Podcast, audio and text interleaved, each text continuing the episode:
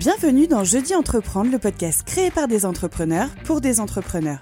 Je suis Géraldine Tressard, je suis productrice de vidéos corporate et en colocation dans le coworking The Place to Be à Rodez.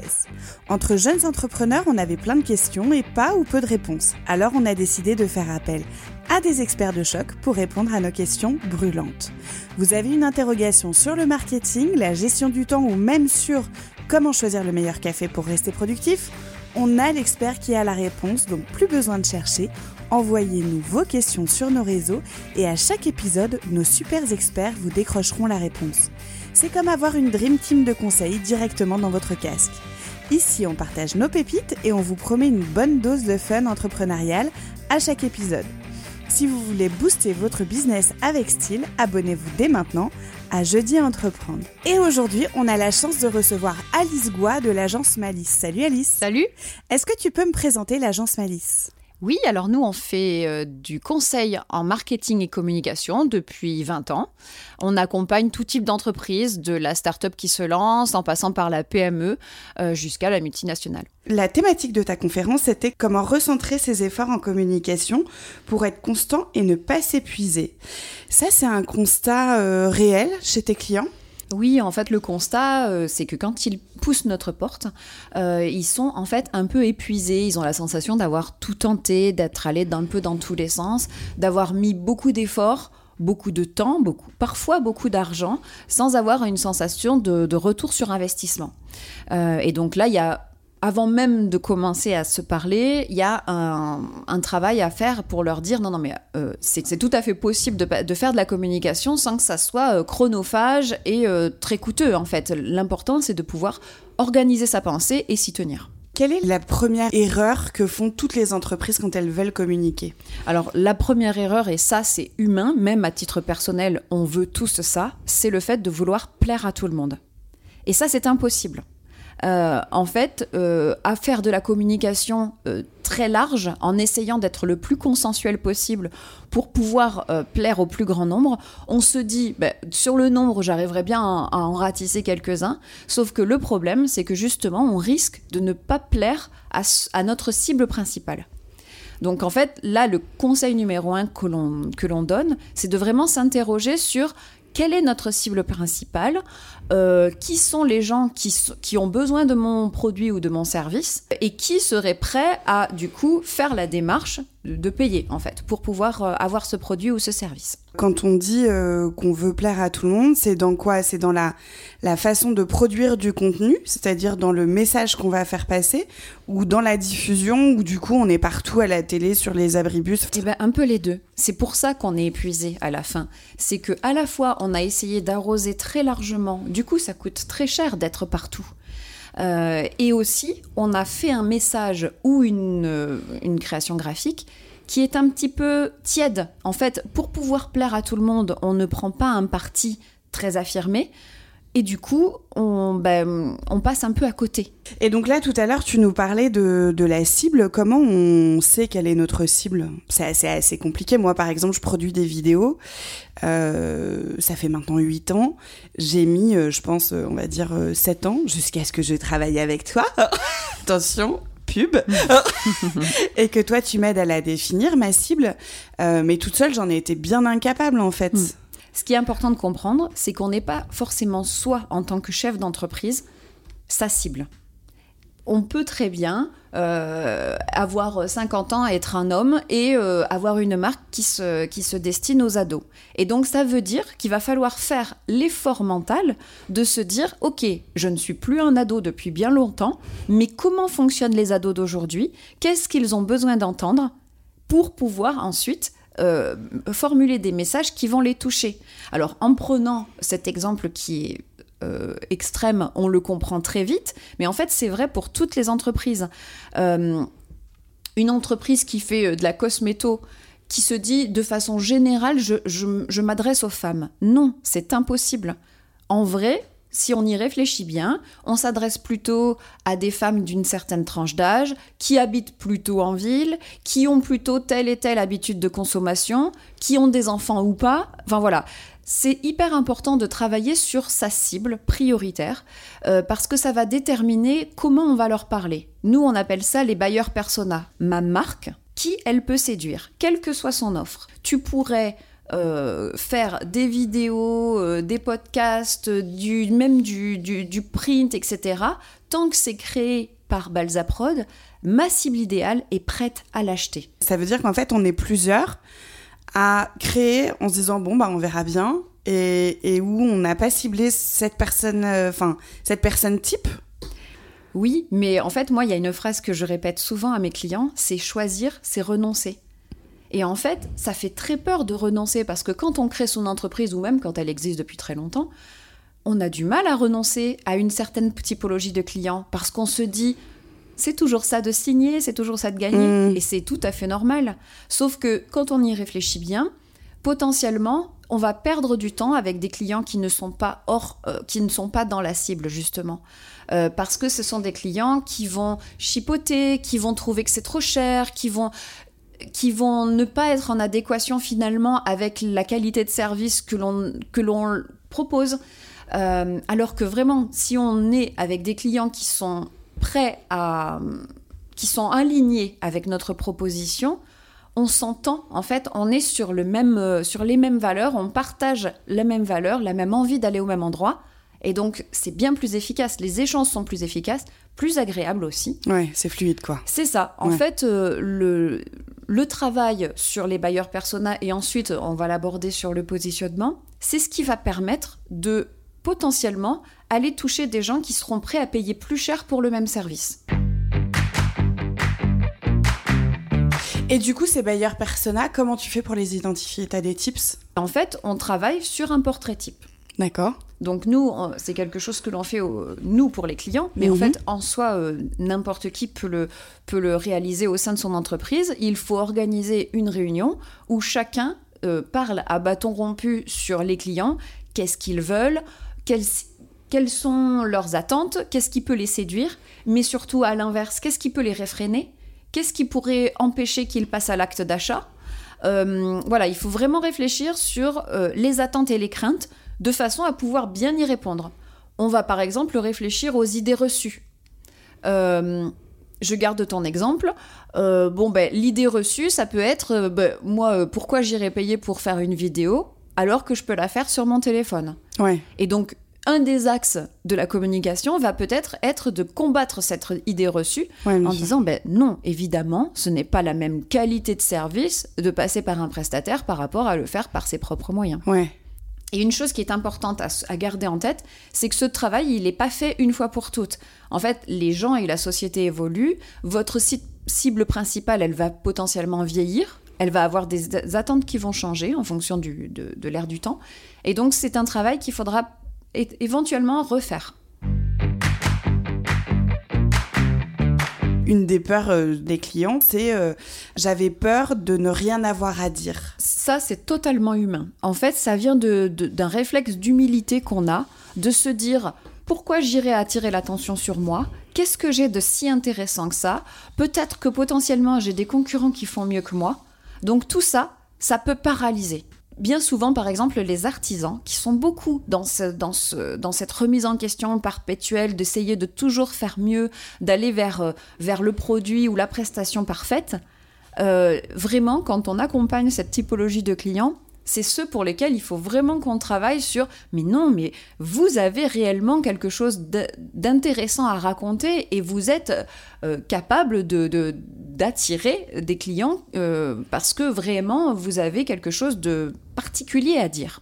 Et une expertise. Et une expertise qu'il, faut, qu'il ne faut pas, euh, par souci d'humilité, mettre sous le tapis parce que, parce que si vous ne le faites pas, les gens ne vont pas faire la déduction que vous êtes bon. Il faut eh le dire.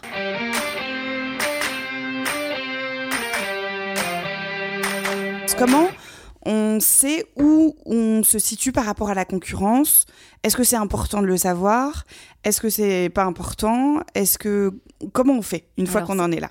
Alors ça c'est primordial, c'est-à-dire de vraiment définir le positionnement de sa marque. C'est vraiment la première chose pourquoi ma marque existe, pourquoi les gens devraient y accorder de l'importance, pourquoi notre proposition est différente de celle des concurrents. Donc ça, ça veut dire aller un petit peu voir ce que font les concurrents, euh, qu'est-ce qu'ils font de bien, qu'est-ce qu'ils font de moins bien que moi. Être le plus objectif possible, c'est un travail qui est difficile à faire quand on est euh, juger partie, en fait. C'est mhm. pour ça que bien souvent, euh, l'accompagnement consiste à, justement euh, ben, leur permettre d'avoir du recul et de, et de se dire objectivement sur ces points-là, je suis bon, objectivement sur ces points-là, je suis moins bon. C'est pas grave, c'est juste qu'au niveau de la communication, il faudra vraiment être mettre en avant toutes les forces que l'on a et qui ferait que les clients peuvent nous préférer à toutes les propositions qu'il y a sur le marché.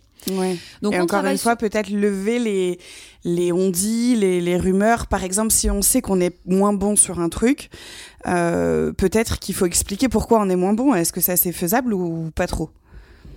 Oui, bah, de toutes les manières, c'est une action de transparence. En fait, c'est de dire c'est pas de faire un mea culpa de je suis moins bon là-dessus. C'est plutôt de dire mon parti pris, c'est de vous accompagner de telle façon, ce qui impliquera potentiellement d'être plus cher. éventuellement, si c'est ça, si c'est là-dessus qu'on est, mm. on est peut-être moins bon sur le fait d'être plus cher, ok.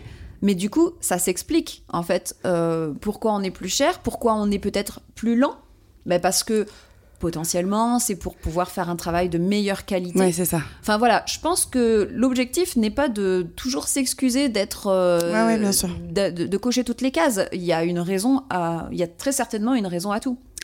L'histoire est de se dire comment on est positionné par rapport aux autres, c'est-à-dire qu'est-ce qu'on dit de moi en positif, qu'est-ce qu'on dit de moi en négatif, et justement de ne pas avoir peur de mettre ça euh, sur le papier pour pouvoir se dire ce qu'on va creuser. Comment on a ces infos-là? Je pense que c'est pas si difficile que ça, parce qu'en fait, finalement, quand euh, au moment de la négociation, on a des clients qui nous disent comment ça se fait que vous mettez autant de temps, moi je voudrais mon logo euh, la semaine prochaine, là je prends mon exemple à moi, ben, en fait c'est d'expliquer que non, un logo ça se fait pas en une semaine. Alors certes, vous avez des plateformes en ligne qui vous génèrent 10 logos en 30 secondes, mais peut-être que c'est pas le même niveau de prestation en fait. Oui, c'est ça. Voilà, je pense qu'en vrai, les, les, les choses négatives, vous les connaissez parce que c'est quelque chose que l'on vous dit euh, quand vous ne signez pas ou ouais ouais t'as euh, raison. voilà. Après il y a aussi des choses négatives que l'on se met en tête et que les clients n'ont pas, en tête. Par exemple, le fait de s'excuser, de dire oh ben moi je suis tout petit, j'ai un atelier de fabrication, on n'est que trois au fin fond de l'Aveyron, euh, ça va, ça, voilà, on est tout petit quoi, ça va plaire à personne. Mais au contraire, il y a au contraire un public pour ça, des gens qui vont se dire Ah, mais non, mais moi, ça me plaît trop de faire travailler justement un atelier de fabrication qui sera local, euh, avec des valeurs, euh, et puis ben, euh, le, fait de se dire on n'est que trois, ben oui, mais on fait tout à la main et on est, on est bon en fait. Et d'avoir la sensation d'être pris en charge par ces trois personnes, c'est bien mieux que d'être un xème client dans un... Un numéro, Voilà. Mm.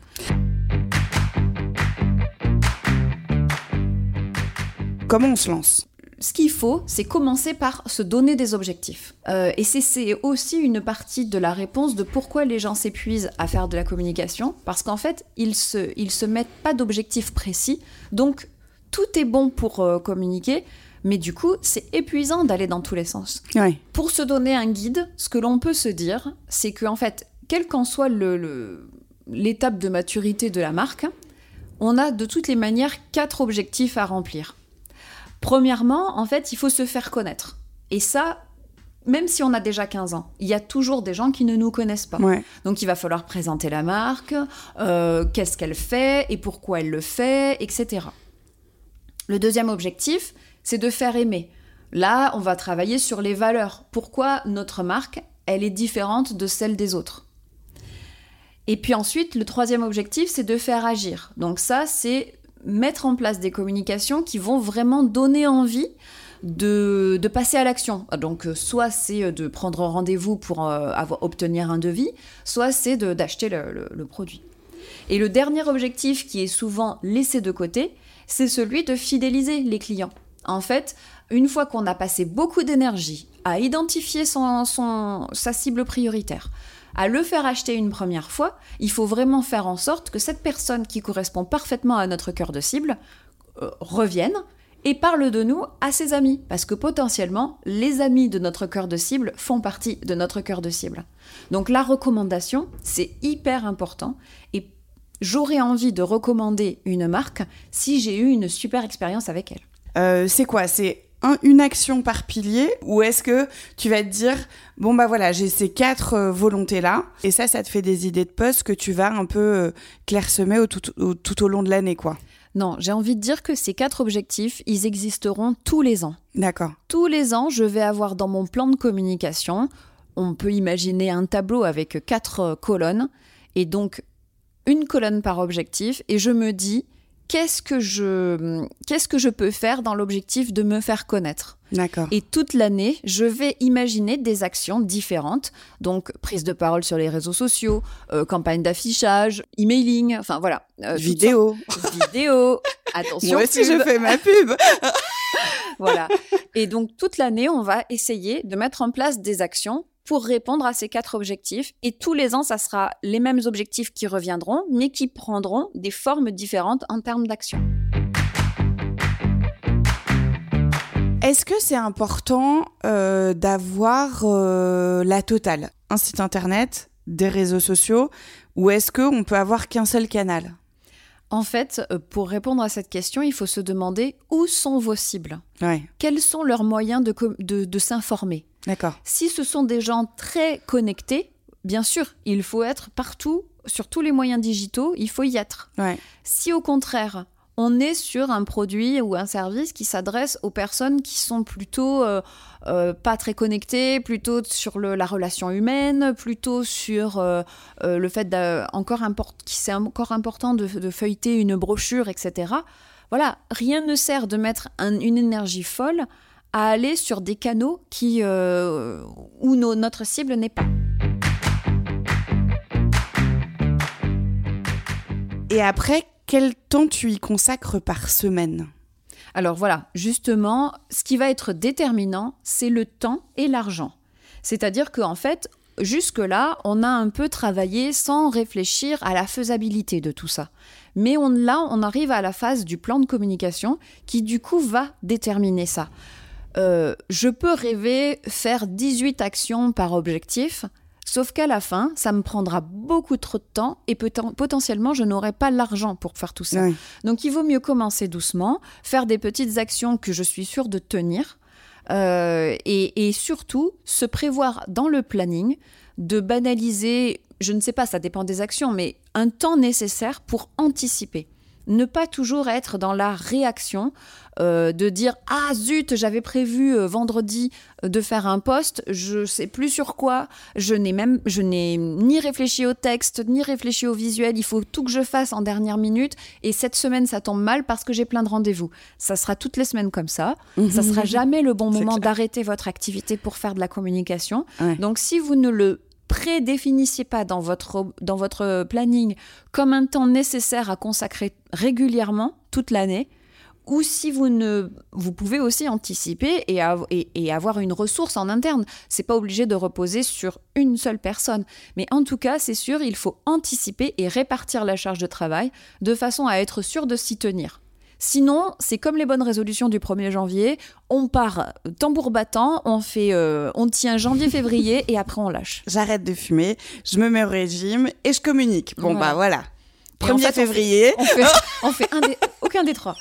on a tout planté. C'est foutu. Bon bah, ce serait pour l'année prochaine.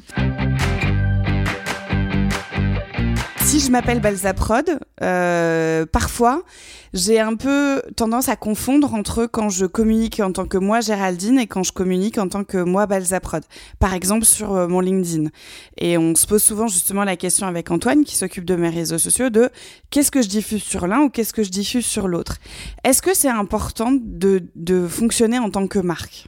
Oui, voilà. En fait, ça, c'est très, c'est très important. Moi, j'ai en tête euh, une entreprise qui était euh, dirigée par une personne qui, à titre personnel, était très engagée politiquement. Et du coup, au moment de la présidentielle, faisait porter à sa marque ses convictions politiques personnelles. Mhm. Et ça, je, on, l'a accompagné pour lui dire attention, potentiellement, votre cœur de cible n'est pas du tout raccord avec ce discours très engagé.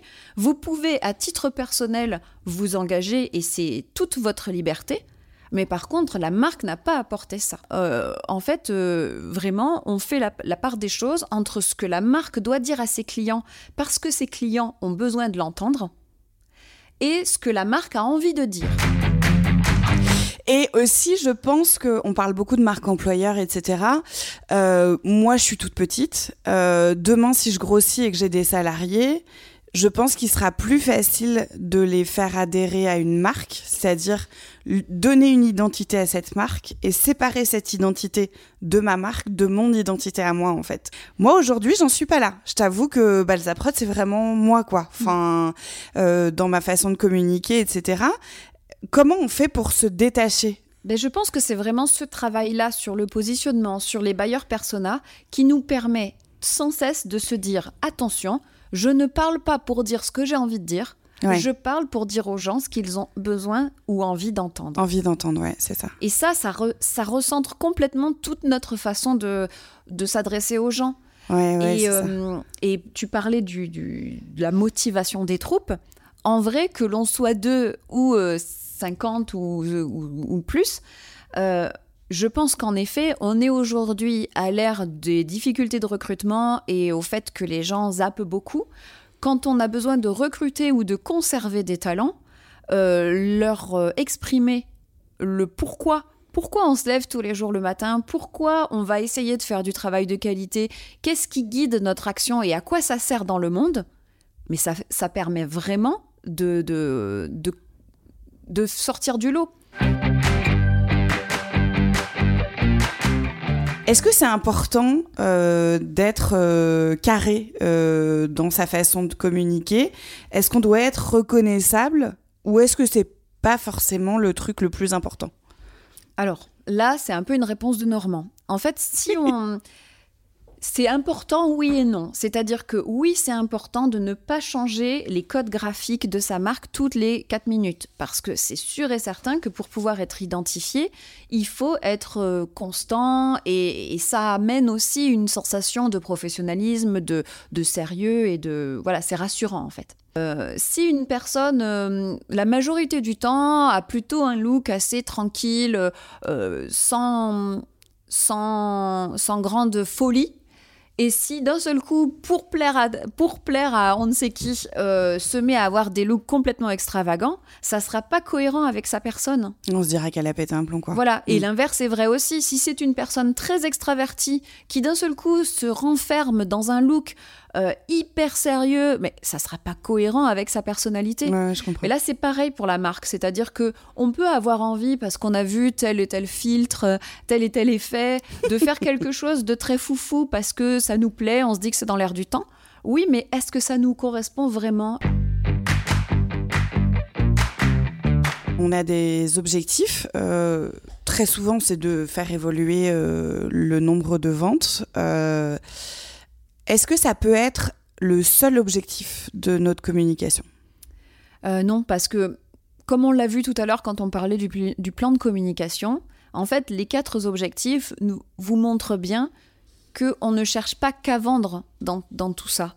Il y a aussi le fait euh, de travailler sur le fond de marque. Euh, sur, par exemple, comment je fais pour être vue comme une marque crédible. Bon, ben là, si je ne fais que des communications qui parlent de prix, de produits, de euh, je suis le meilleur en termes de performance, euh, le problème, c'est qu'il y aura toujours un concurrent qui viendra en disant je suis moins cher, je suis plus fort, et à ce moment-là, c'est une course effrénée en fait. Si on ne parle que produit ou prix, on n'arrivera pas à sortir euh, de, cette course. Ça sera toujours, euh, toujours plus, en fait. Donc, euh, il faut vraiment, parallèlement, travailler sur d'autres objectifs de com, notamment sur ce que je disais, sur la crédibilité.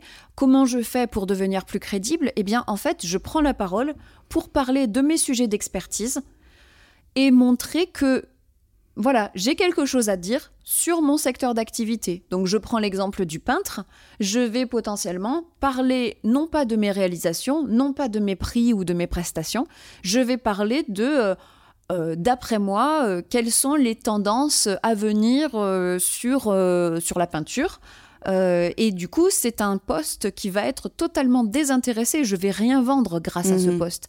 Par contre, je vais être identifié comme quelqu'un qui non seulement est bon potentiellement dans la prestation qu'elle propose, mais euh, en plus qui s'y connaît. Il n'y a pas de vente forcée, quoi. Si je veux faire toute seule tout seul, je peux.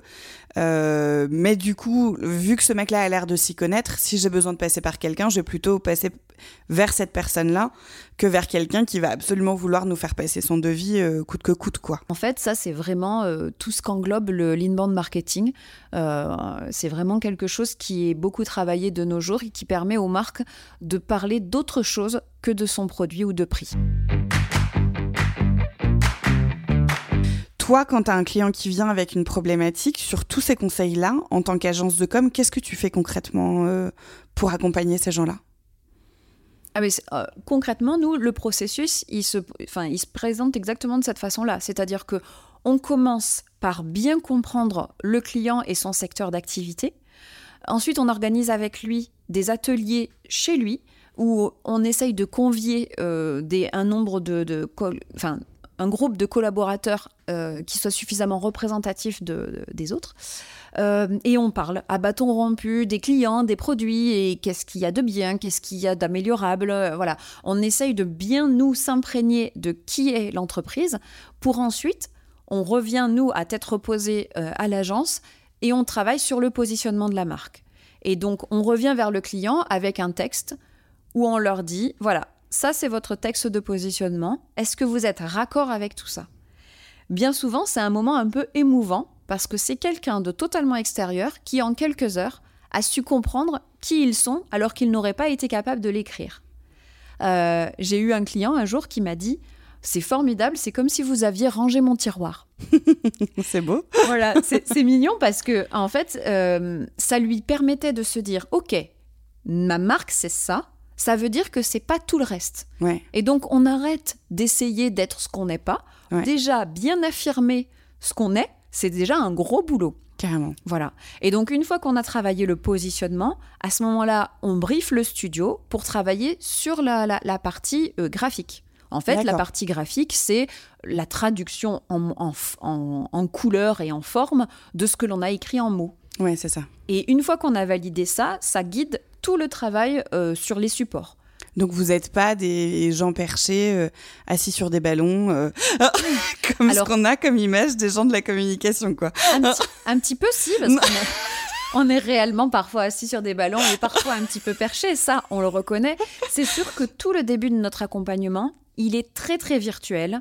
On, souvent, ça remue euh, les personnes qu'on a en face de nous, euh, surtout quand ils arrivent après 15 ans d'existence et où ils se sont jamais réellement posé les questions et ils se disent mais comment ça se fait qu'on ait pu vivre 15 ans avec cette marque sans se poser ces questions de base-là?